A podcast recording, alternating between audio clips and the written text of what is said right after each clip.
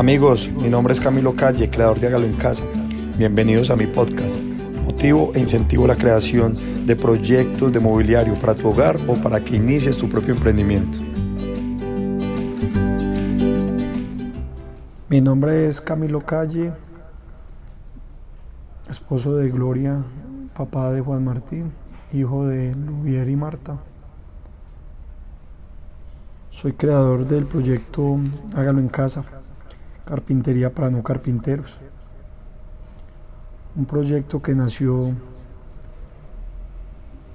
de desencadenado de un largo camino de aprendizaje empírico que he tenido durante toda mi vida y el cual solo van a entender cuando les cuente mi historia.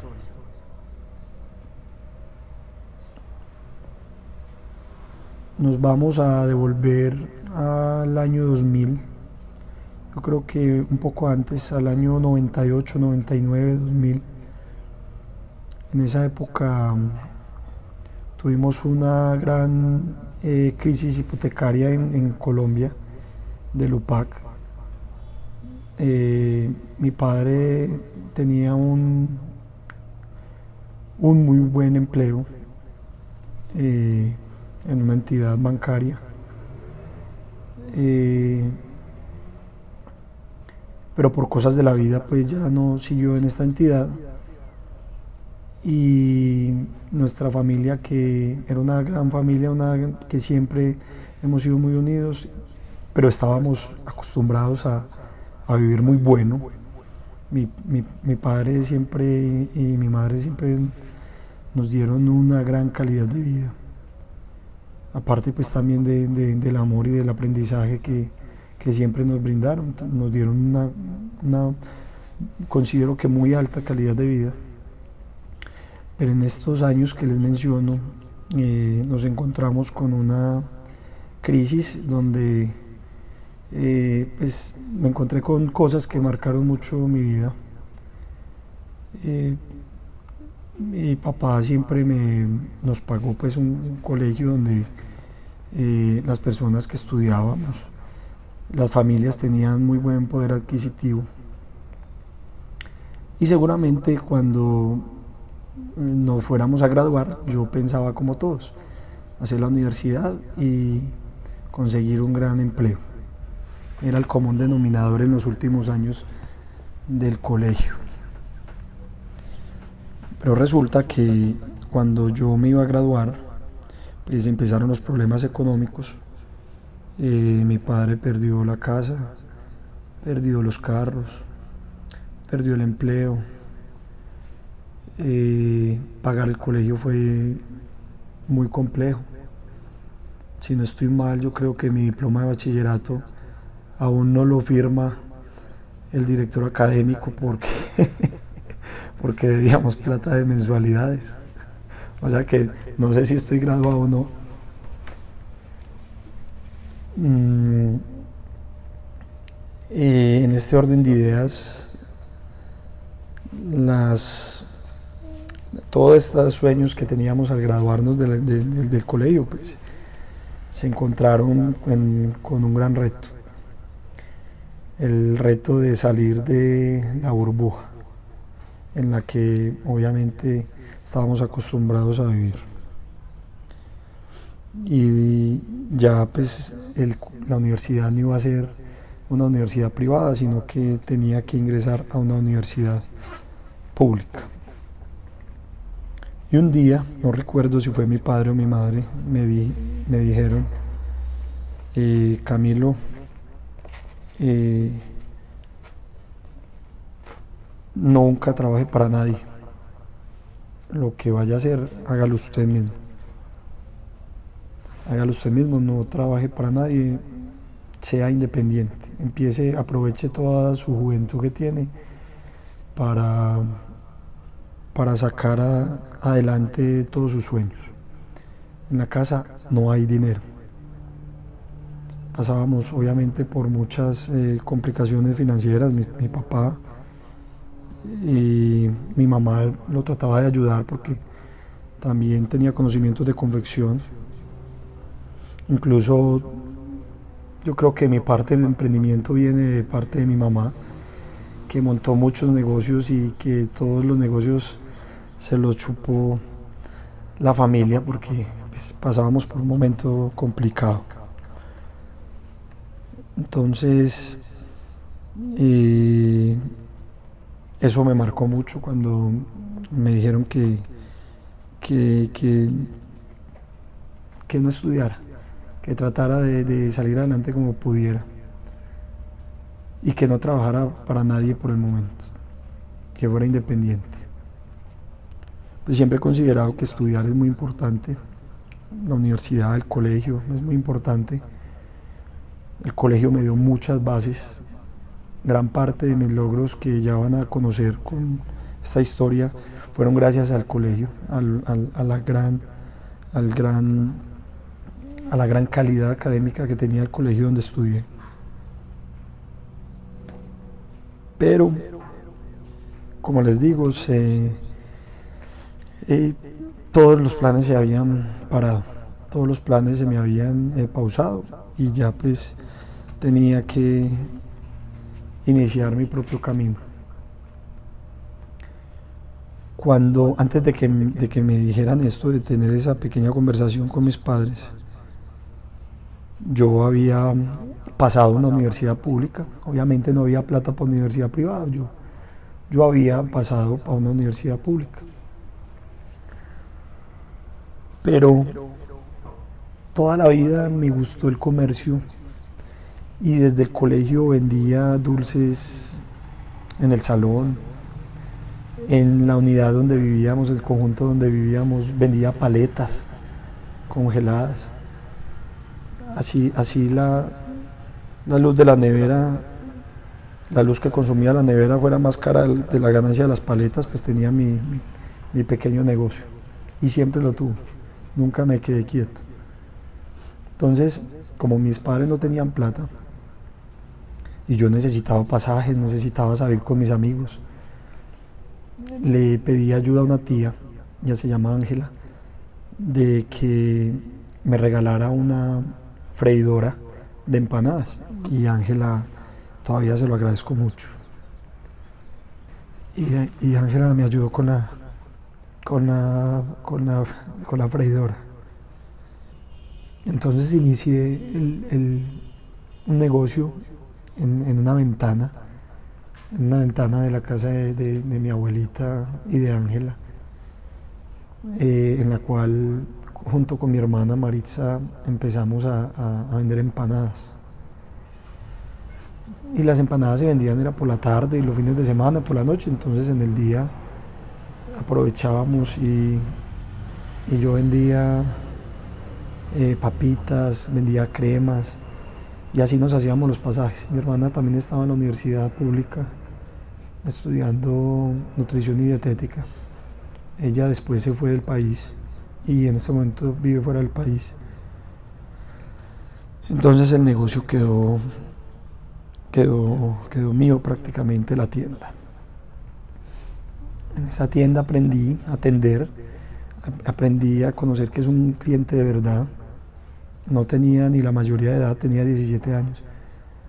Conocí qué era la atención a un cliente por primera vez, qué era decirle a un cliente cuando le preguntan algo a uno, un producto y uno decirle no hay, y que el cliente diga, ¿cómo que no hay? Entonces, ¿para qué es esta tienda? O el dicho, el que tenga tienda, que la tienda, de que si no estaba abierta una tienda todo el día, no se vendía aprendí esos primeros conceptos básicos que me ayudaron mucho en la vida. Y en esta tienda, en esta tienda empecé a alternarla con mi estudio en la Universidad de Antioquia y con un curso de emprendimiento y administración que también realicé. Con las ganancias de la tienda me, me costeaba los pasajes. Eh, yo residía en Envigado, Envigado, Antioquia, y la Universidad de Antioquia queda en el centro de Medellín. Entonces, como mínimo necesitaba pasajes y almuerzos para ir a estudiar. Pero le dedicaba más tiempo a la tienda que al estudio. No me concentraba en las clases, de estar pensando qué más podía vender, de estar pensando qué producto se, se, vendería más en esa tienda, de estar pensando que la tienda en algún día fuera un gran supermercado, un almacén de cadena, de soñar. Me la pasaba más soñando cuando asistía a las clases de la universidad que realmente eh, poniendo atención. Por lo tanto, este primer semestre de ingeniería industrial en la Universidad de Antioquia no fue exitoso. Solamente asistí dos meses.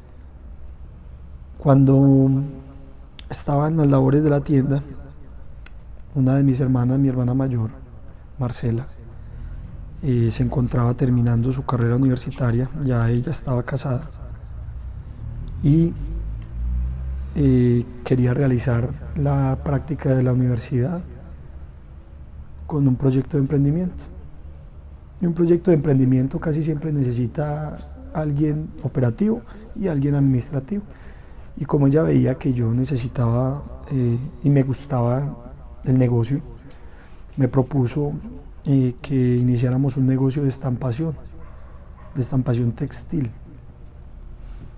Entonces, eh, después de, darle bastante a la tienda, de saber que era un negocio próspero y de, ver que me, dolía dejar la tienda, finalmente le dije a mi tía Ángela que se quedara con la tienda. Y, yo me fui con mi hermana a iniciar otro proyecto más, que consideraba podía ser más, eh, obviamente de mucha más proyección a futuro para mí que era el de la estampación textil y en la cual mi madre nos podía ayudar mucho, ya que ella trabajó para, como confeccionista toda la vida. Eh, ingresé a un curso casero de estampación, eh, del cual aprendí bastante de una persona que me enseñó en, en un barrio Santa María de Itagüí, estampador de toda la vida, o sea que con la experiencia que tenía siempre fue mucho lo que me sirvió este curso de solo dos días.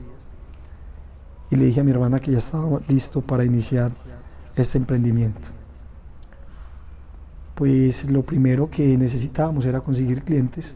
Ahí aprendí lo que, lo que es el trabajo de un vendedor, de gastar suela, de salir a conseguir, a tocar puertas, a ofrecer los servicios que prestamos sin tener ningún cliente. Y recuerdo el primer día que salimos a vender, el 11 de septiembre, el día de las Torres Gemelas. Nadie nos paraba bolas y nosotros no sabíamos por qué, nadie nos quería atender y nosotros no sabíamos por qué. Cuando nos dimos cuenta lo que estaba pasando, pues dijimos, ah, con razón. Pero al otro día volvimos, al otro día volvimos, hicimos toda la ruta ofreciendo y conseguimos un cliente que fue nuestro cliente principal durante mucho tiempo eh, con mucho miedo, muchísimo miedo, le realizamos el primer trabajo, el cual dañé todo. Eh, me trasnoché toda la noche, me trasnoché, valga la redundancia, me trasnoché para sacar la producción, pero toda la producción la dañé, absolutamente toda la dañé. Nos tocó gastar dinero comprando toda la tela nuevamente y mi mamá eh, nos ayudó a cortarla porque tenía conocimientos de corte y confección y proceder a repetir las piezas. Y cumplimos con, con la primera entrega de estampación.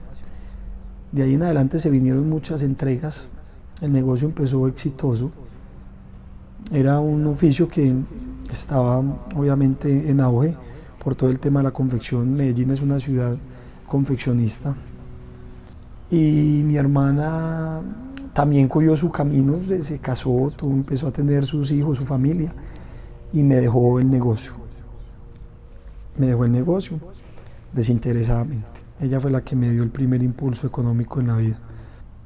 Y de ahí, como todos los servicios de estampación se realizaban en el sector del San Andresito, del Hueco de Medellín, eh, yo conocí, empecé a conocer el sector, empecé a conocer el medio y me lancé también a confeccionar, ya no solo a estampar, sino a confeccionar. Cuando inicié la confección me apoyé mucho en, mi madre, que era la que me ayudaba a sacar las blusitas, las sudaderas y todo lo que vendía yo al por mayor. Entonces ya confeccionaba y estampaba. Ya tenía gran parte de la cadena confeccionista y me estaba yendo muy bien. Pero era muy joven y me gustaba mucho la rumba y me gustaba mucho salir, los amigos, tomar cerveza, aguardiente. Entonces prácticamente toda la ganancia era para mí, para mi vida social y para ayudar en la casa.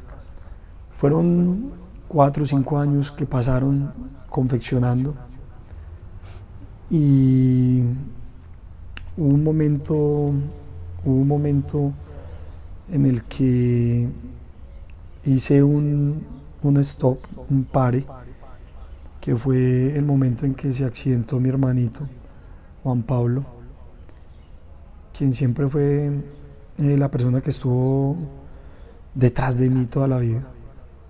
Eh, yo tenía mis amigos y Juan Pablo siempre estaba ahí al lado mío, aprendiendo del hermano mayor. Pero Juan Pablo eh, en ese momento era ciclista y tuvo un accidente con el cual quedó eh, en silla de ruedas. Eso me afectó mucho porque sentí, pues, me sentía culpable porque yo tenía una vida social obviamente muy activa y, y pues lo que llamamos era muy desjuiciado. En cambio mi hermanito era muy juicioso, deportista, y que le pasara y que le pasara esto me, marcó mucho. Eh, de ahí le hice un, pare a, a, todo el negocio y decidí empezar de cero. Empezar de cero. Dejé la confección, dejé los almacenes, eh, con deudas, obviamente era desorganizado, con muchas deudas. Era muy desorganizado, era muy joven. Y empecé de ser otro negocio. Eh, inicié un negocio de importación de mercancía del cual no conocía absolutamente nada. Este negocio nació un día hablando con un compañero que estudiaba negocios internacionales y me dijo, Camilo, imagínate que pedí un balón de muestra a China con, con, una técnica que nos enseñaron en la universidad y me llegó la muestra gratis. Y yo cuando tuve negocio ahí en el hueco, tenía un, un colega que vendía accesorios de videojuegos y se vendía muchísimo, muchísimo. Y yo le preguntaba que dónde traían eso y él me, decía que eso lo traían todo de China. Entonces se me ocurrió la idea, se me iluminó el bombillo después del accidente de mi hermanito, se me iluminó el bombillo y y yo le dije, ¿cómo así? ¿Por qué no me ayudas a pedir unas muestras? Le dije a Felipe, eh, la persona de la que estoy hablando, mi amigo, ¿por qué no me ayudas a, a pedir unas muestras de una mercancía que se vende bastante? Y él me ayudó, me enseñó, nos metimos en internet. Recuerden lo que les dije del colegio, gracias al colegio tengo conocimientos de inglés y empecé a contactar proveedores chinos por internet y me llegaban las muestras y veía que sí era capaz y ahí empezó el negocio más próspero que, pues, hasta el momento creo que, que, he tenido, que fue el de la importación de mercancía. Eh, de acuerdo a eso, decidí ingresar a estudiar negocios internacionales en la Universidad de Medellín. Pero realmente fue, aprendí a importar en una oficina en la DIAN, la Dirección de Impuestos y Aduanas Nacionales, la Dirección Administrativa de Impuestos pues, de acá de Colombia hay una oficina con un señor, eh, la oficina se llama Oficina de Atención al Usuario Aduanero. Y yo me fui para allá. Y con dos días que visité a ese señor, un señor con una oficina totalmente vacía. Nadie va, nadie la utiliza. Hay gente que no sabe ni para qué es ni que existe. Y con dos días que visité a ese señor, aprendí más que en toda la universidad. Entonces empecé a importar por lo alto. Ya las dos cajitas se convirtieron en 10. Ya las 10 cajas se convirtieron en un contenedor, dos contenedores. y me convertí en un distribuidor de mercancía al por mayor. Al por mayor. Un distribuidor de mercancía al por mayor. Ya teníamos bodega en el San Andresito de Medellín, en el San Andresito de Bogotá, en el San Andresito de Bucaramanga, en Armenia también teníamos, Barranquilla también llegamos a tener. Y distribuíamos accesorios de videojuegos que yo traía desde China. Un día, otro amigo, Mario, me dijo, un colega del comercio, del cual aprendí mucho, me, comentó que, que por qué no traíamos soportes de televisión, que los televisores LCD, plasma, estaban en, en tendencia, estaban en apogeo. Y me pidió el favor de que si le traía unos soportes. Y yo empecé a importar soportes también. Y Mario los vendía, yo los importaba y creamos eh, una empresa que se llama Ditecnosas esta empresa la creamos eh, con otro amigo, Freddy, que finalmente pues eh, eh, por cosas de la vida pues terminamos solo Mario y yo importando los soportes y, y se convirtió en un producto muy exitoso, muy exitoso. Después de, de importar este producto, coincidió con la llegada de las redes sociales, Facebook, y empezamos a encontrarnos con todos los amigos del colegio por Facebook, con todos los compañeros de la infancia por Facebook, y Facebook se volvió una locura. Y al volverse una locura se volvió un, un gran punto de venta también, una gran red social y red comercial. Entonces yo vendía los soportes al por mayor pero algún día publiqué los soportes en Facebook y se empezaron a vender mucho los soportes. Ya la rentabilidad no era del 30, sino que podía ser del 200 y 300%, porque ya los estaba vendiendo a un público final. Pero la gracia de este soporte era que se vendía instalado. El soporte se vendía instalado. Por lo tanto, empezamos a vender soportes instalados, incluso como nosotros vendíamos solo mercancía al por mayor, yo tenía era bodegueros, yo no tenía instaladores, es más, nosotros no sabíamos ni siquiera ingresar un tornillo a la pared. Ahí empezó mi historia con Hágalo en casa, con la carpintería. No sabíamos ni siquiera ingresar un tornillo a la pared. Pero eh, los dos bodegueros que tenía, pues, eran toderos. Un bodeguero era mi tío Martín, que toda la vida fue todero el todero que todos tenemos en la casa, todos en la familia tenemos un todero, el primo, un tío, el papá, nuestro papá, los abuelos son toderos. En ese caso Martín, que trabajaba para mí como bodeguero, mi tío, eh, era un todero. Entonces yo le dije, Martín, ¿vos sos capaz de instalar este soporte? Y Martín me dijo, claro, compremos la herramienta. Y yo le compré la herramienta y, lo, y empezamos a instalar soportes de televisión. Y se volvió una línea eh, que empezó a, a, hacer mejor que vender al por mayor. Una línea mucho mejor que vender al por mayor. Entonces le empecé a hacer mucha fuerza a esto. Y empezamos a conseguir instaladores, personas que hacían los servicios de instalación. Yo en ese momento todavía no sabía ni ingresar un tornillo a la pared. Después, cuando empezamos a prestar varios servicios de instalación, eh, cuando ingresábamos a las casas, a los apartamentos, a, instalar el televisor, pues los televisores ya iban acompañados de unos aparatos DVD de codificadores.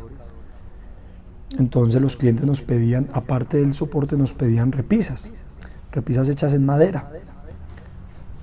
Y nosotros, nosotros no conocíamos ese mundo de la madera, ni del aglomerado.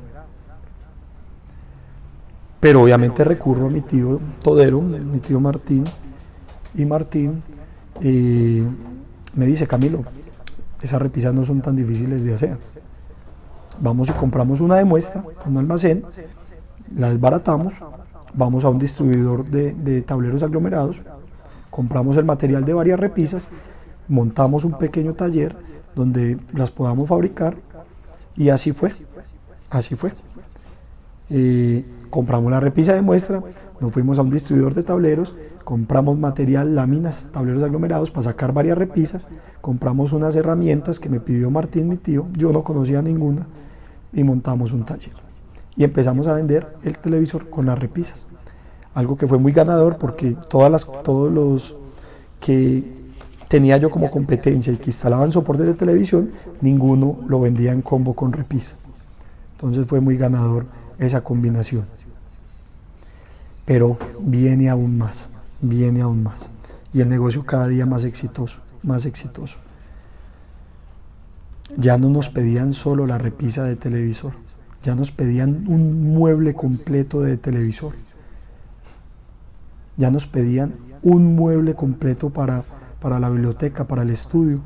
Y empezamos a conocer este material aglomerado y lo supuestamente fácil que era trabajarlo. Pues no era tan fácil. Había que conocer qué tipo de material era el más comercial, dónde lo vendían. Había que conocer cómo se debía trabajar. Había que conocer cómo se debía despiezar. Y lo más difícil, había que conocer cómo se ensamblaba y se instalaba. Para lo cual empezamos a contratar ensambladores e instaladores, que nosotros llamábamos, carpinteros, que nos ayudaran a cumplir con todo lo que estábamos vendiendo. Pero nos encontramos con un gremio muy difícil, muy complicado, complicadísimo, complicadísimo. El negocio estaba creciendo mucho. Ya no eran 10 o 20 clientes con instalaciones de soporte, sino que eran 50 y 100 clientes con instalaciones de centros de entretenimiento, estudios, muebles de baño, cocinas, y no había con quién instalar. No había con quién instalar absolutamente todo lo que nos estábamos vendiendo. Era muy complejo conseguir mano de obra. Eh, prácticamente eh, nos instalábamos 100, nos vendíamos 100 unidades y solo había capacidad de instalar 30. Y no habían personas que realizaran el oficio de manera correcta. Normalmente el oficio de la carpintería en Colombia ha sido muy informal. Ha sido muy informal, eh, lo cual no debería ser así. Yo estoy de acuerdo con que sea empírico, porque el empirismo es un método válido de conocimiento, pero no estoy de acuerdo con que sea informal, porque cuando un oficio se realiza de forma informal, no hay control, no hay ética, no hay técnica, no hay regulación. Por lo tanto, la carpintería era un oficio, era un gremio en el cual a todos los clientes les daba miedo contratar. Les robaban un anticipo, les dejaban un trabajo tirado, no les daban garantía, se demoraban cuatro o cinco meses para realizar una entrega. Y eso se veía reflejado en mi negocio porque yo necesitaba personas para realizar todo este tipo de trabajos y las personas que me realizaban estos trabajos, muchos de ellos, no todos, lo realizaban mal. Por lo tanto, me tocaba a mí ir a cada casa a resolver los problemas. Y ahí fue cuando empecé a aprender carpintería directamente, cuando resolvía todos los problemas que me habían dejado los instaladores cuando me tocaba repetir el trabajo a mí, cuando me tocaba eh, no estar por la noche en la casa, no estar un domingo, un sábado en la casa porque estaba entregando trabajos que habían dejado tirados o corrigiendo trabajos que habían dejado mal hechos o haciendo entregas atrasadas porque no tenía personal para realizarlas. De ahí me encontré en un momento muy difícil en el cual me di cuenta que no estaba disfrutando lo que estaba haciendo. No estaba disfrutando vender carpintería. No estaba disfrutando vender mobiliario. Porque cada proceso era un problema. Cada proceso era un problema. Y no estoy diciendo que el problema no fuera solo de, de personal, también era problema mío por el desconocimiento que tenía del gremio de la carpintería, por el desconocimiento técnico que en ese momento tenía de cómo funciona la carpintería. por el desconocimiento comercial que en ese momento tenía de cómo funciona la carpintería y que fue todo lo que me tocó aprender empíricamente para finalmente combatir y no desarrollarlo informalmente, sino desarrollarlo profesionalmente, que es lo que les voy a contar en el siguiente capítulo,